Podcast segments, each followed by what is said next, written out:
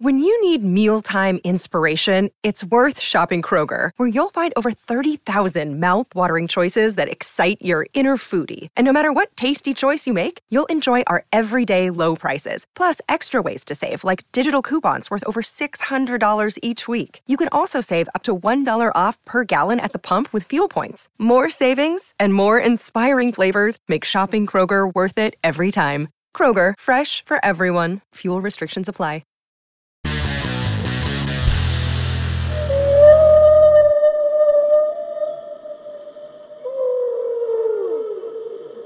¿Por qué las ballenas muertas son tan peligrosas? Las ballenas son unas criaturas fascinantes. Una de las cosas más geniales de ellas es su tamaño. Por ejemplo, la ballena azul no es solo la criatura más grande de la Tierra en la actualidad, también es el animal más grande que haya existido en este planeta. Podrías pasar caminando a través de las arterias de una ballena azul y tan solo su lengua pesa más que un elefante adulto. Estas características casi hechizantes explican por qué una ballena varada reúne tantas multitudes de espectadores. La gente no quiere perderse una oportunidad tan rara de echarle un vistazo a este gigante de cerca. Si supieran lo peligroso que es estar cerca de una ballena muerta. Hoy sabrás por qué es así. Pero primero recuerda presionar ese botón de suscribirse para unirte al lado genial de la vida. Publicamos videos nuevos todos los días, así que no olvides tocar esa campana de notificación para que no te pierdas de nada. De acuerdo, volvamos a las ballenas. Lo peligroso de las ballenas muertas es que pueden... explotar. Sí, has oído bien. Y cuando esto ocurre es algo muy serio. En tan solo una fracción de segundo, varias toneladas de entrañas de una ballena salen volando de su cuerpo a más de 70 km por hora, volar hasta 15 metros en el aire y llegar a una distancia de más de 50 metros. Esto quiere decir que, por curioso, no solo terminarías cubierto de repugnantes vísceras pestilentes, sino también lesionado por los órganos pesados de esta ballena que salen volando a alta velocidad. Este peligro sube 10 veces si alguien decide treparse o golpear el cadáver. De hecho, ha habido casos de personas paradas sobre una ballena varada que literalmente volaron en el aire. Pero ¿por qué explotan? Bueno, después de que una ballena muere, sus entrañas comienzan a pudrirse liberando como subproducto el metano, un gas altamente explosivo. Este gas se acumula en bolsas de aire hasta que la presión alcanza niveles insuperables.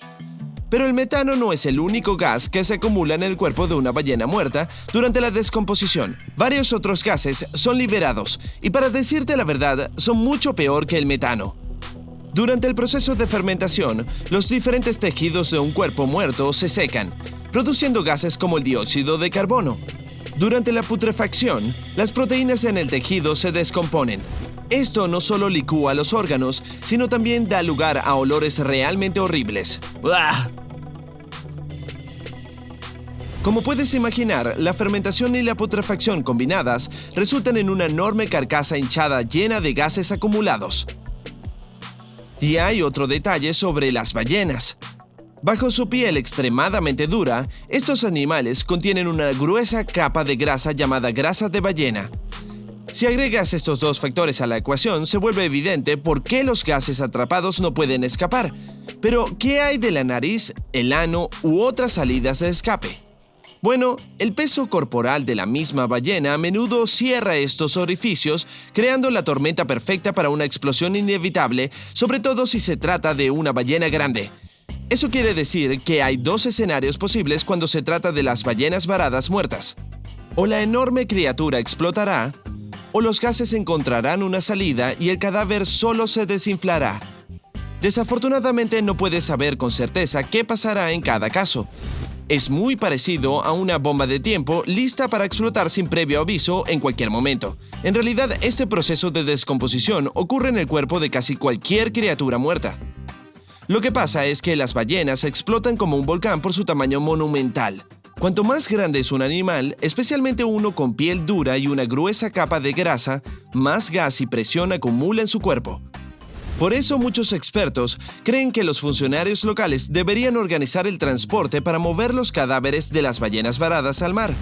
Luego, después de que el área haya sido limpiada de curiosos, se puede realizar una hendidura en el cadáver para liberar la presión interna. Así se puede evitar una explosión mucho más peligrosa. Pero hasta si sigues un procedimiento controlado y planificado, las cosas pueden salir terriblemente mal. Por ejemplo, si a alguien se le pasa la mano y corta demasiado profundo, la liberación de los gases acumulados será extremadamente intensa. Por lo tanto, es difícil controlarlo hasta para los expertos. Para que te hagas una idea de lo que puede ocurrir cuando una ballena hinchada no desinfla, te contaré unos casos reales. En 2004, los investigadores en Taiwán estaban transportando un cachalote de 60 toneladas en la carcasa de un camión a la Universidad Nacional de Cheng Kung, donde pensaban diseccionar y estudiarlo. Desafortunadamente, la ballena estalló en el camino, salpicando peatones, vehículos, casas y tiendas con tripas y sangre le da un nuevo significado a la frase por ahí resopla. Pero hasta ahora la explosión de ballenas más espectacular y aterradora ocurrió en Oregon en 1970. Un cachalote varado en Florence pronto se convirtió en un enorme desastre apestoso. Las autoridades locales no sabían qué hacer con el cadáver. Después de mucha meditación, se les ocurrió usar dinamita, su plan era volar la ballena en pequeños pedazos y hacerla más comestible para criaturas marinas, cangrejos y aves. La idea en sí no es mala, pero algo salió terriblemente mal. Los oficiales pusieron más de media tonelada de dinamita bajo el cuerpo de la ballena.